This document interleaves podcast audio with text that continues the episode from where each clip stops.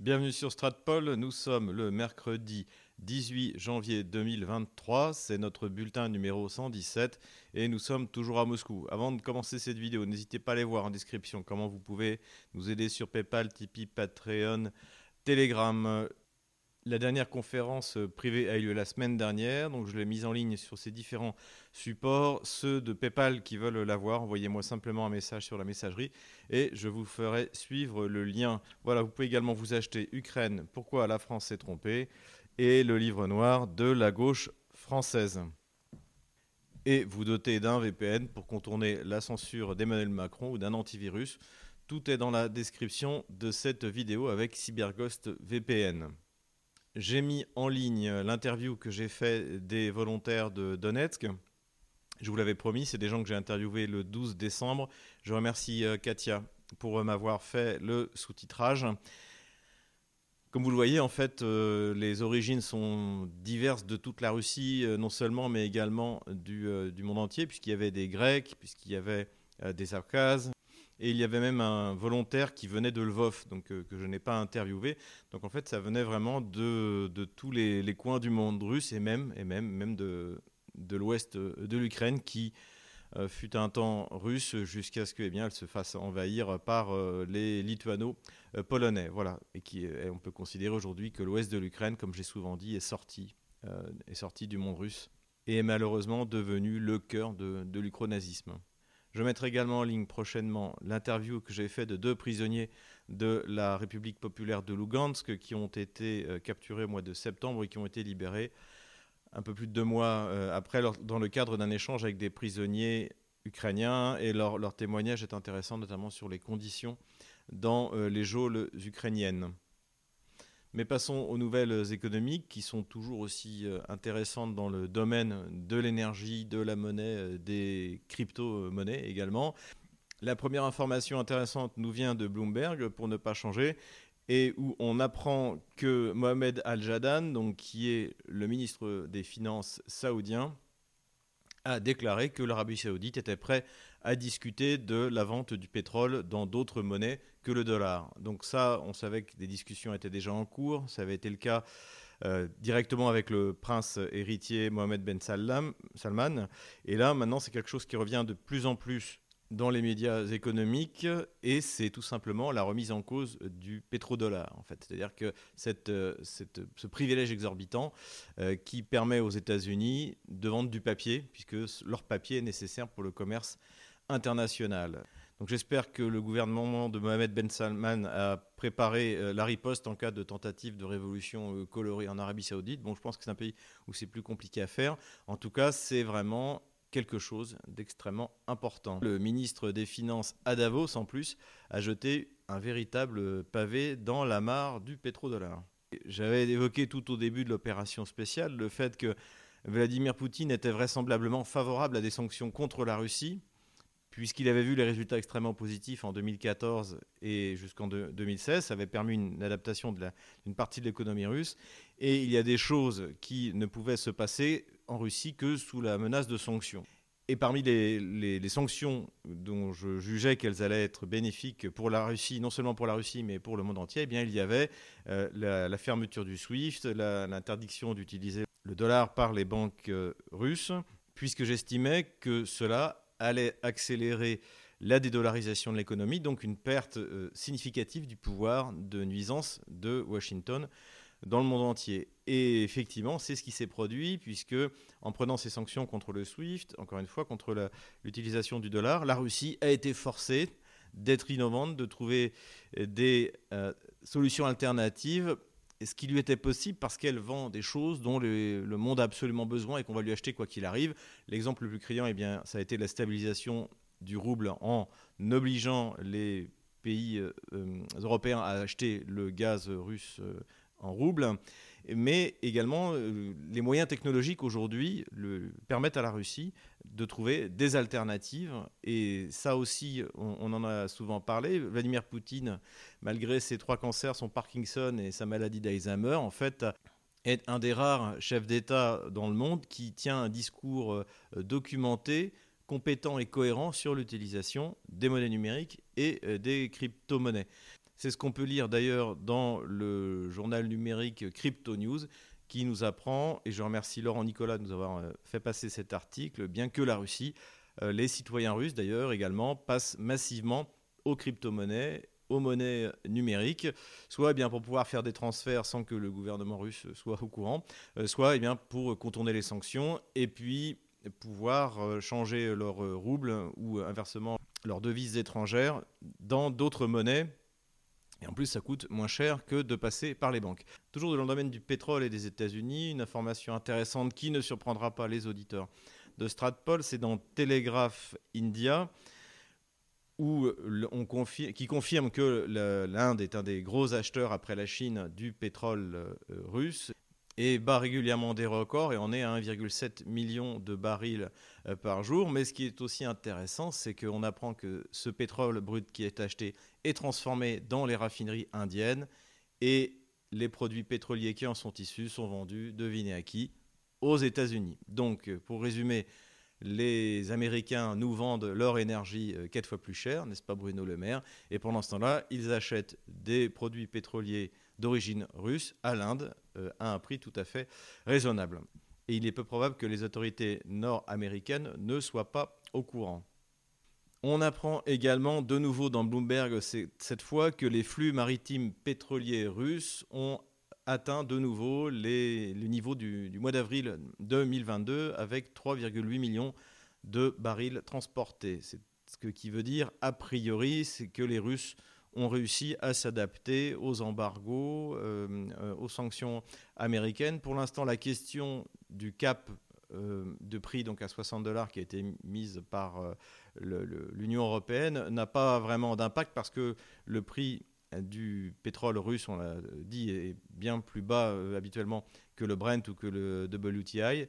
Donc, donc voilà, il est loin, il est loin des, des 60 dollars. L'important, c'est que, comme je l'ai déjà dit, c'est que la moyenne annuelle doit être au-dessus de 42-46 dollars pour que le budget russe soit à l'équilibre.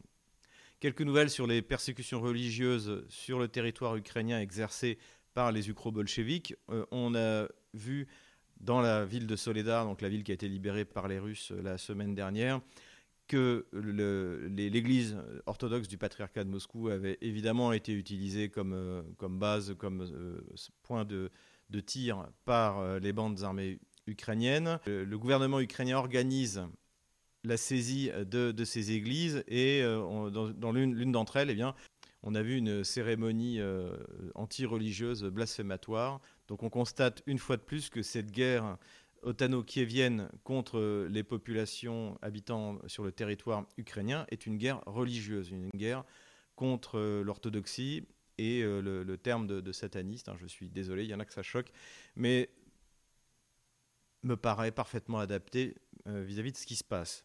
À chaque fois que je n'ai pas de gamelin dans mes bulletins, eh bien, je reçois de nombreuses plaintes et vous avez raison. Et donc là, j'en ai trouvé un beau. Alors tout le monde me parlait des nouvelles âneries de, du, du, général Dourakovlev, notamment une interview qu'il a donnée à, à Titelman. Honnêtement, j'ai pas la patience de regarder ce, ce tissu d'âneries. Et désormais, de toute manière, euh, Dourakovlev est hors concours. Il est euh, Gamelin 2022, il sera Gamelin Dumbler en 2023. Donc, euh, comme disent les jeunes, il tue le game.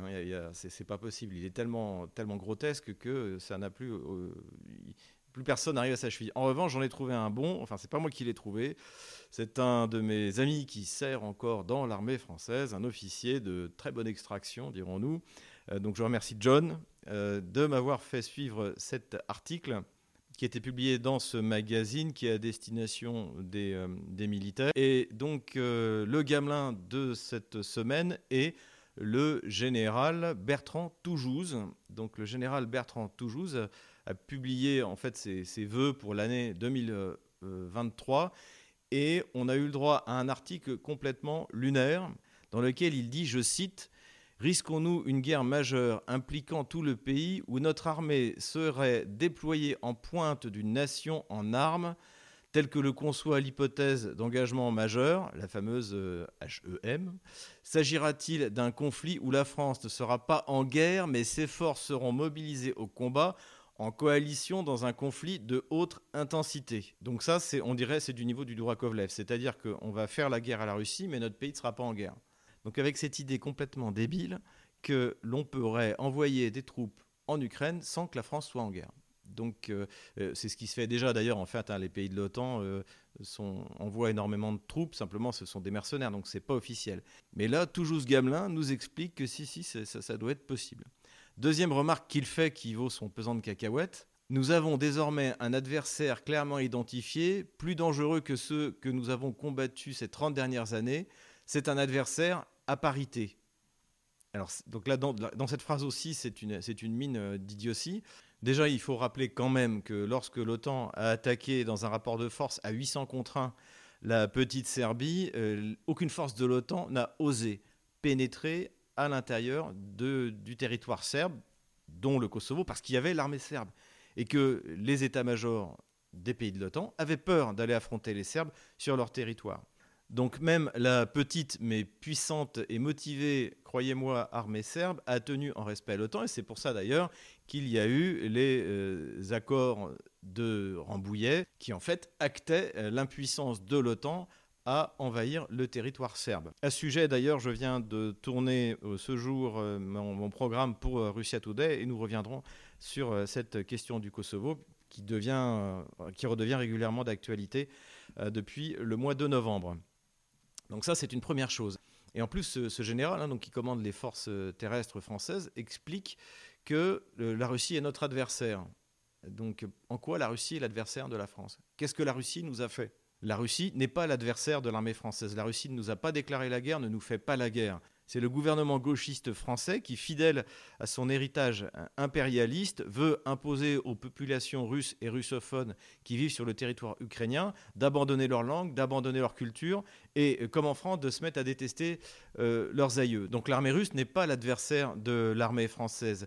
L'armée russe et la Russie sont l'adversaire du gouvernement gauchiste français et des généraux carriéristes français qui sont prêts à raconter n'importe quoi pour euh, obtenir encore une ou deux étoiles euh, sur, sur leurs épaules.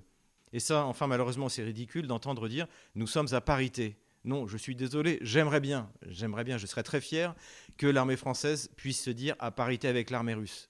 Mais c'est juste une vaste rigolade. D'ailleurs, je vous recommande la lecture de l'article de Meriadec Raffray sur euh, Causeur, qui euh, dresse un constat terrible, humiliant sur l'état de notre armée 40 euh, ans de, de, démilitarisation de l'armée française. On n'a pas eu besoin des Russes pour nous démilitariser, contrairement à l'Ukraine. Ce sont les gouvernements gauchistes successifs qui se sont servis du budget militaire comme variable d'ajustement dans le grand silence de tous ces gamelins qu'on voit défiler sur les plateaux de télé et qui font comme si ce qui se passe en Ukraine, c'est euh, comme la guerre du Golfe et qu'on peut jeter un regard narquois euh, sur l'armée russe. Encore une fois, la France serait incapable de tenir plus de 4 jours avec une guerre de, cette intensité. Et la Russie a déjà détruit deux armées qui ont été euh, montées en partie par l'OTAN et s'apprête à détruire la troisième armée qui va y être envoyée, on, sans doute au printemps. Donc en fait, ces gens-là ne sont absolument pas légitimes pour la ramener. Et encore une fois, ils n'ont pas fait la guerre. Toutes les opérations militaires qui sont faites généralement du néocolonialisme ne correspondent en rien à la guerre qui a lieu aujourd'hui en Ukraine et qui devrait amener tous ces euh, euh, Toujouz, euh, Richou euh, et compagnie à faire preuve d'un peu plus de modestie. Voilà donc pour le bulletin 117, le Gamelin et le général Bertrand Toujous Gamelin. Félicitations mon général, continuez comme ça.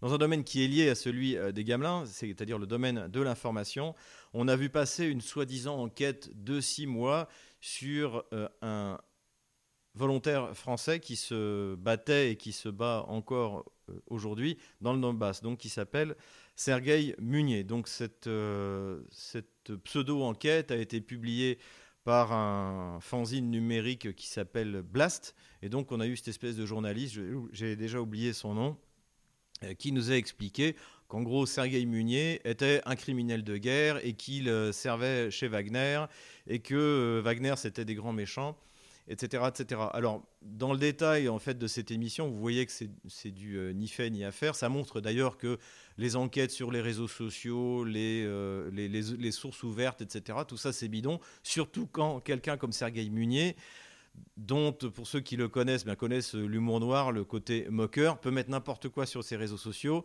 pour faire hurler euh, des médias comme Vlast et pour faire jaser les gamelins sur les plateaux télé. Et donc ça, on, y a eu droit. D'ailleurs, le général Richoux, je ne sais plus si c'est sur LCI ou BFM TV, c'est la même chose, a commencé à, dire que oui, Sergueï Munier, ha, ha, ha, à, le prendre de haut. Et en disant qu'il se sentait concerné parce que, eh bien, euh, le Munier euh, était réserviste euh, au 1er Spahi, donc qui est un, régiment de cavalerie français, comme l'était le général Richoux. Mais il y a une grosse différence en fait entre Sergueï Munier et le général Richoux, c'est que Sergueï Munier, il a fait la guerre.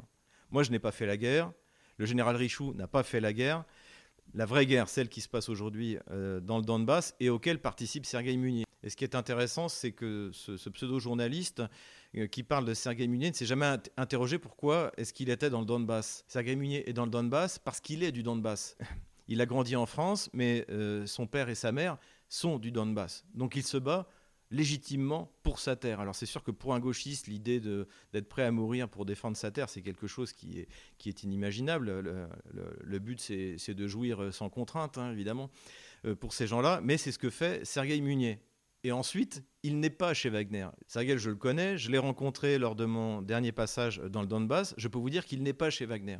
Il est dans une unité de volontaires, mais c'est pas Wagner. Et d'ailleurs, il n'est pas sur un front où euh, Wagner est présent. Donc en fait, ils n'en savent rien. Et ensuite, il y a plein d'erreurs factuelles dans ce reportage. Il mélange les, personnages, il se trompe sur les noms. Enfin, je ne vais pas rentrer dans les détails, mais tout ça pour dire que Blast ne vaut rien et que ce reportage et la preuve que le travail sur les sources soi-disant ouvertes des réseaux sociaux, etc., etc., ne vaut rien.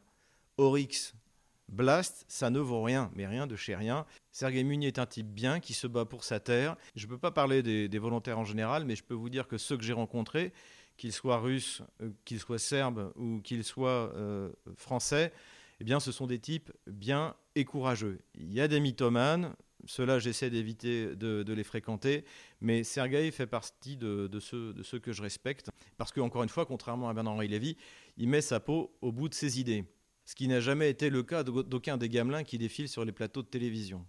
Je vais en profiter pour parler un petit peu de Wagner, parce que je suis souvent interrogé là-dessus. Donc sur Wagner, on raconte tout et n'importe quoi. Ce, journaliste de Blast a sorti la photo euh, avec cette espèce de chauve, avec des tatouages d'ailleurs qui, à, mon avis, euh, sont, euh, euh, sont des faux. Hein. Quand, vous faites, quand vous agrandissez l'image, c'est facile de voir que c'est visiblement rajouté, mais de toute manière, ce type-là, cette personne qui est chauve, c'est pas parce que vous êtes chauve et que vous pouvez peut-être ressembler un petit peu au fondateur de, Wagner que vous, êtes, le, que vous êtes le fondateur de Wagner. Donc cette photo qu'on voit beaucoup sur les réseaux sociaux, normalement, ne devrait pas sortir des réseaux sociaux, mais les journalistes gauchistes ont tellement peu d'éthique professionnelle qu'ils balancent ça sans aucune vérification. Donc Wagner, effectivement, ça a été euh, fondé par celui qu'on a appelé le cuisinier de Vladimir euh, Poutine. C'est une véritable structure impressionnante. Euh, le, Prigogine, donc, est une, est une véritable figure. Alors, il n'a pas d'ambition présidentielle, il n'a pas l'ambition de faire un coup d'État pour prendre la place de Vladimir Poutine. Ça, ce sont des âneries euh, qu'on entend. c'est un type très impliqué qui est également dans la, dans la, dans la guerre de l'information, qui s'occupe de ses recrues comme un espèce de de chef cosaque, un peu à la fois euh, une espèce de père. Euh, et d'ailleurs, euh, on a montré récemment des images. Il a montré un centre de réhabilitation pour les soldats blessés de Wagner. Effectivement, dans Wagner, il y a des, repris de justice. alors, ils prennent pas n'importe qui, mais qui peuvent se racheter. Il y a d'ailleurs, il, il, y a quelques mois, il y a eu un, un chef mafieux très connu euh, qui est mort euh, au front, qui a, racheté, qui a racheté sa faute. Et ça, c'est tout à fait normal. C'est d'ailleurs l'esprit de la Légion étrangère. C'est qu'en versant votre sang, eh bien, vous pouvez euh, racheter les fautes que vous avez commises contre la société. Donc il n'y a absolument rien de, rien de, choquant. Pourquoi est-ce que l'armée russe utilise Wagner? Parce que ce système, hein, qui rappelle beaucoup celui des, des compagnies privées pendant la, pendant la guerre de 30 ans, est beaucoup plus souple c'est un système alternatif de recrutement qui permet euh, d'envoyer au combat des personnes qui normalement n'auraient pas été mobilisées et aussi qui souhaitent ne pas servir dans des structures rigides comme l'armée. Ça me fait beaucoup penser à ce roman de Roger Versel, donc Capitaine Conan, qui a été euh, mis au cinéma par Bertrand Tavernier, donc, euh, qui, porte le, qui a gardé le même nom, Capitaine Conan. Et il y a un esprit très corps franc qu'on retrouve également eh dans ces unités de volontaires, dans ces autres unités de mercenaires, puisque en fait on parle beaucoup de Wagner, parce que c'est le plus gros, mais il y a d'autres, d'autres unités de mercenaires, et en fait, c'est cet esprit en fait de, de corps franc. C'est d'ailleurs quelque chose qui apparaît pendant la, Première Guerre mondiale, hein, que, nous rappelle cette, cette guerre actuelle sur le territoire ukrainien. Et la littérature aussi a beaucoup retenu les corps francs de la Baltique, donc Dominique Vénère a, publié sur, sur la question. Donc c'est ça, si on peut comparer Wagner à quelque chose, c'est un corps franc, mais un corps franc d'une taille euh, significative et qui dispose de ses propres avions, euh, qui est une véritable euh, petite armée. Voilà. Mais comme le soulignait le, commandant Jackson que j'ai interviewé, Wagner se bat pour les intérêts de la Russie systématiquement. Ce pas des mercenaires sans foi ni loi qui cherchent à aller faire le coup de feu n'importe où, n'importe comment dans n'importe quel, camp. Et c'est quand même incroyable de voir les médias euh, français qui jouent les vierges effarouchées avec Wagner, qui est une structure officielle, alors qu'il n'y a absolument rien sur ces milliers de mercenaires. Il y a des Polonais, mais il y a également des Américains, des Anglais, malheureusement euh, des Français, et puis tous ces tarés, tous ces espèces de, de, qui viennent euh, espérer construire le quatrième Reich en Ukraine. Voilà ce qu'on peut dire sur Wagner. Et euh, contrairement aux gamelins de plateau, eh bien, ce ne sont pas des, bourgeois en uniforme qui rêvent tous de faire les Young Leaders avant de, terminer leur carrière euh, en bénéficiant des réseaux atlantistes au sein de l'armée française. À bon entendeur, salut. Avant de passer à la carte militaire, quelques mots rapides sur les changements au sein de l'état-major russe de l'opération spéciale. Donc le général Gerasimov a été nommé à la tête de cet état-major et le général Sourvikin est passé son adjoint. Donc contrairement à ce que j'avais dit, je ne sais pas pourquoi je dis ça, Sourvikin, même si c'est un spécialiste des opérations de, frappe dans la profondeur, de, frappe stratégique, comme on a pu le voir ces trois derniers mois, n'est pas un, pas un aviateur. Hein. Euh, mais aujourd'hui, c'est lui qui dirige, euh, sous les ordres du général Gerasimov, c'est lui qui dirige euh, précisément ces opérations aérospatiales. La nomination du général Gerasimov ne veut pas dire que Vladimir Poutine n'est pas content, puisque de toute manière, le général Gerasimov était déjà le chef d'état-major de l'armée russe. Donc c'est lui qui planifie tout euh, depuis le début. Et je pense qu'au contraire, une des explications qui me, paraît la plus probable, c'est que l'opération spéciale, comme l'a dit d'ailleurs euh, le communiqué du ministère de la Défense russe, va passer à un nouveau niveau et que la Russie va de nouveau passer à l'assaut et que donc bien le général Gerasimov qui a tout organisé euh, depuis le début, qui est d'ailleurs de l'aveu même du général euh, euh donc qui est le général euh, ukrainien, dans son interview dans The Times, est un des généraux les plus brillants de sa génération. Et donc je pense tout simplement que le général Gerasimov veut obtenir les lauriers de la victoire russe qui s'annonce. Voilà l'hypothèse qui me paraît la plus vraisemblable. Au passage, c'est d'ailleurs le général Gerasimov a théorisé le, concept de guerre hybride. Et ça également, c'est une fausse nouvelle qu'on entend souvent dans les médias gauchistes. quand le, général Gerasimov théorise la guerre hybride, il ne parle pas de la guerre que les que les Russes souhaitent faire. Au contraire, il décrit en gros ces révolutions colorées, ces, ces moyens que euh, les Occidentaux, enfin c'est-à-dire hein, euh, Washington ou Londres, utilisent pour être en guerre permanente contre le reste de la planète, en utilisant tous les moyens possibles et inimaginables, les révolutions colorées, l'information, etc. Donc le concept guerre hybride, oui, c'est un concept qui a été inventé par le général Gerasimov, mais pour décrire ce que faisaient euh, Londres et Washington. Mais passons maintenant à la carte militaire. De retour sur la carte militaire, on va directement aller à l'essentiel. Donc la Russie a de nouveau effectué un raid de, bombardement à longue distance sur toutes les infrastructures militaires et énergétiques de l'Ukraine. Et à cette occasion, une fois de plus, la euh, DCA ukrainienne a abattu un missile là où il fallait pas. Et donc c'est tombé euh, sur un, une espèce de HLM dans la ville de Dniepro. Le conseiller dont on a déjà parlé de Zelensky Arestovitch a dit la vérité en disant que c'était une fois de plus euh, la DCA ukrainienne qui avait euh, raté son coup. Donc euh, ça, on en a déjà parlé. Les, raisons, c'est ben, matériel ancien, mal entretenu, mauvaise formation. Mais ça manifeste exactement comme l'hélicoptère qui s'est écrasé en banlieue de Kiev, du côté de Brovary, ici, sur un jardin d'enfants. Ça traduit au moins un mauvais entretien ou une mauvaise utilisation euh, des, systèmes d'armes, des véhicules, des aéronefs.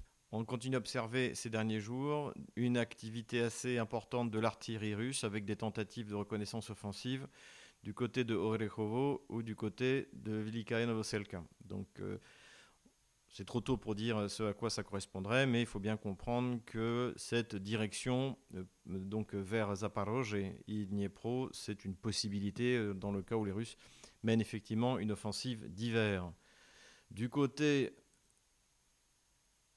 de Marinka, le nettoyage de la partie ouest, extrême ouest de, la ville est presque terminé, mais ce n'est pas encore complètement euh, terminé. Et là aussi, si jamais les Russes réussissaient à percer, ce serait euh, une fois de plus la, ligne Maginot-ukrainienne qui serait endommagée. Et puis là, euh, par conséquent, les troupes dans cette zone-là, notamment à Ougledar, risqueraient de se faire prendre dans une pince qui partirait de l'est et du sud. Du côté d'Avdiivka, là aussi, l'armée russe progresse. Normalement, Vodiane euh, serait complètement nettoyé, mais j'ai pas eu la confirmation, donc pour l'instant, je préfère ne pas toucher. Également, les troupes russes progresseraient du côté de Krasnogorovka.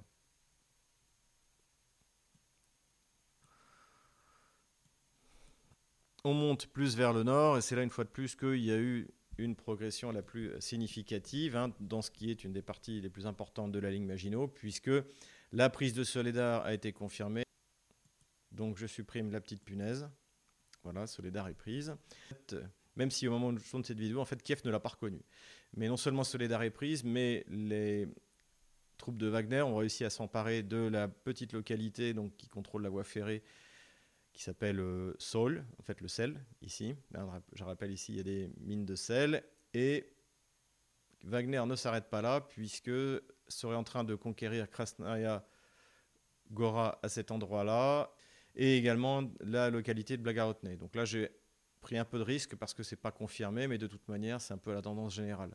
En tout cas, la situation est très inquiétante pour les troupes otano-kieviennes, parce que en plus, on a appris que les Russes étaient emparé de Klishevka ici, une fois de plus euh, Wagner.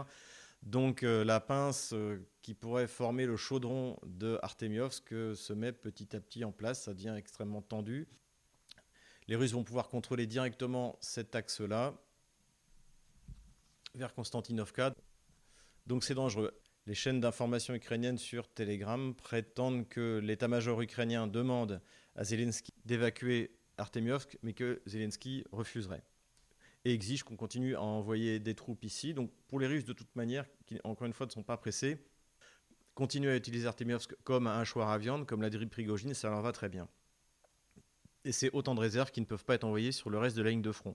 Donc pour l'instant, des combats très durs continuent du côté d'Artemiovsk et les pertes ukrainiennes continuent à être euh, assez effrayantes. Et on voit apparaître de nouveau sur les réseaux sociaux des petites vidéos d'unités qui refusent de monter sur le front. Donc ça, c'est aussi un mauvais point pour Kiev. La prise également de Soledar bloque complètement l'approvisionnement logistique par cet axe-là vers la ville de Seversk. Et ce qui fait qu'on a assisté également du côté russe à une intensification de l'activité du côté de Sporno, évidemment en direction de Seversk. Et là aussi, paraît-il, l'état-major ukrainien aurait demandé à Zelensky d'évacuer. Zelensky aurait également refusé. Enfin, quand je dis Zelensky, en fait, c'est l'état-major de l'OTAN. C'est l'état-major de l'OTAN qui prend les décisions de toute manière. Plus au nord, la ligne de front ne bouge pas trop, hein, considérez ça encore une fois comme une zone grise. Les Russes entre Krimina et Svatevo continuent à lancer des petites offensives, euh, mais sans grande portée. Kiev aussi déploie pas mal de forces à cet endroit-là pour essayer de percer à cet endroit-là.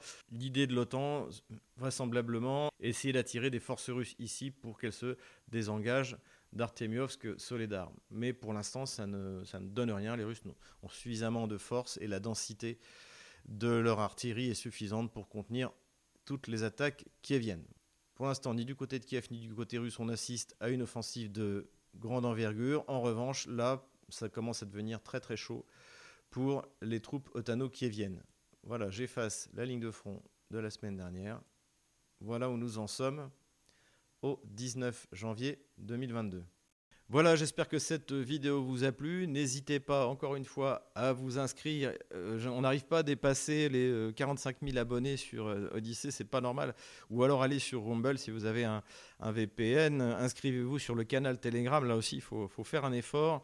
On ne sait pas ce qui peut se passer. On ne sait pas quelle censure peut appliquer, le régime d'Emmanuel Macron. Et pour ça, il faut utiliser la technologie.